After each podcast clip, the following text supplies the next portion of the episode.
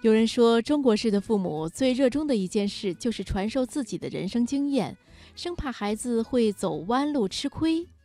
而更为糟糕的是，他们往往会采取说教的方式。而有一些父母呢，则是走向了另外一个极端，他们往往非常喜欢表扬孩子，但是过度的表扬也可能会让孩子的虚荣心膨胀，导致孩子过分的看重结果。而与这两种方式相比，鼓励孩子应该是一种较为理性的做法。今晚我推荐我们今天推荐的文章是《为什么鼓励孩子很重要》，作者安平。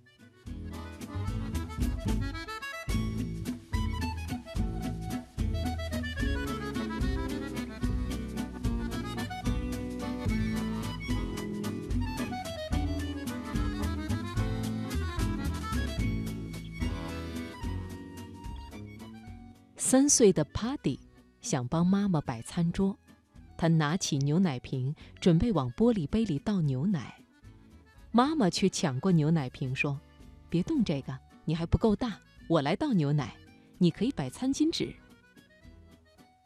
此时的 Paddy 露出难堪的神情，转身离开了餐桌。Paddy 妈妈的做法显然是错了，因为她没有鼓励孩子。在美国儿童心理学家鲁道夫·德雷克斯看来，像帕迪这样的孩子，虽然年纪尚小，但天生具有极大的勇气，并且希望尝试其他人能做的事情，这很值得鼓励。而帕迪的妈妈显然做得不够好，她不清楚，即便帕迪真的把牛奶洒在桌子上，又能怎样？与孩子的信心损失，哪个来得更严重呢？其实，如果 Paddy 真的把牛奶洒了，妈妈只要微笑着鼓励他，要勇于面对失败，轻轻地对他说：“再试一次，你做得到。”这就足够了。新一代的父母们都隐隐约约地知道，鼓励对于孩子十分重要，但是到底应该怎么鼓励孩子呢？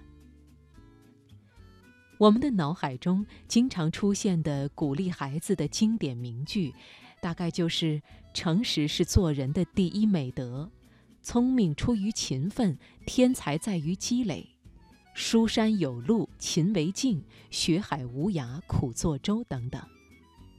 坦白说，这其实不是对孩子的鼓励，而是连成年人都快听不下去的所谓鸡汤。它的特点就是空洞、抽象。不具体，听上去仿佛很有道理，但是仔细想来却没有什么实用价值。喜欢说鸡汤的父母，骨子里还是觉得自己有权威，是孩子的指路人。其实，孩子远没有父母想象的那么幼稚，甚至有些道理他们也是懂得的，只是有些道理太空洞了。孩子想要的是听得懂的话。他们更想知道的是达到这些结果的方法。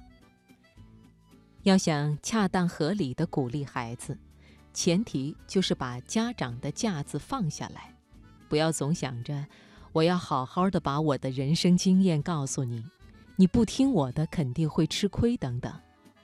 家长要跟孩子平等相待，以朋友的视角看待他的成长和进步，真正的尊重孩子。谨慎地选择自己的语言，要多给孩子建议，而不是说教。当然，还有许多父母搞不清鼓励和表扬的区别。通常来说，鼓励是基于孩子自己的感受，是父母对孩子所做的努力做出的肯定。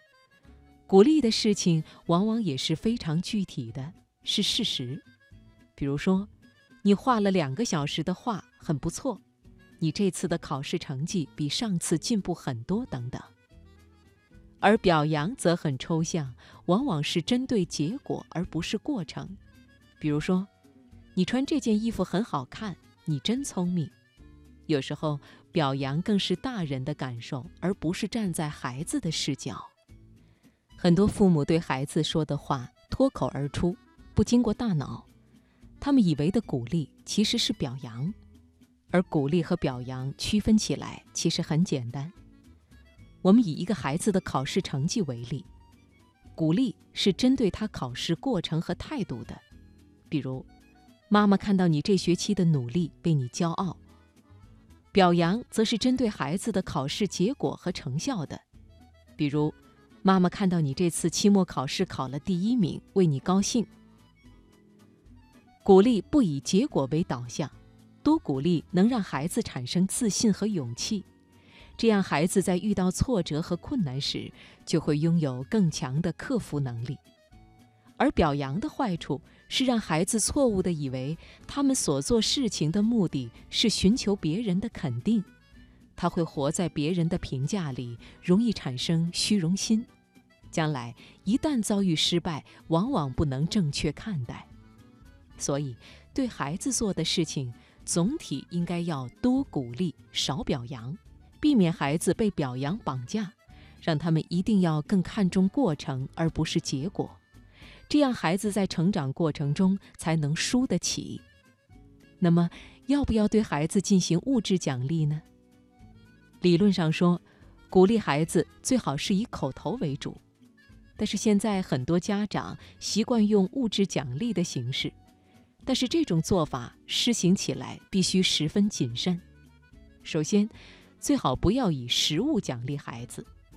家长可以用全家外出旅游一次、带孩子去一趟博物馆等形式，表达出家长对孩子努力的认可。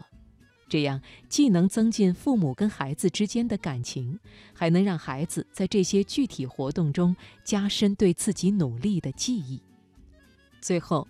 实在是要给孩子买食物，也最好不是消耗品，比如可以买一些书籍、运动用品、飞机模型等等，这样可以让孩子长时间的保存。更重要的是，等到孩子某一天再看到这些当年因为自己努力而获得的奖励时，会更加坚定自己的方向。坦白说，无论奖励什么。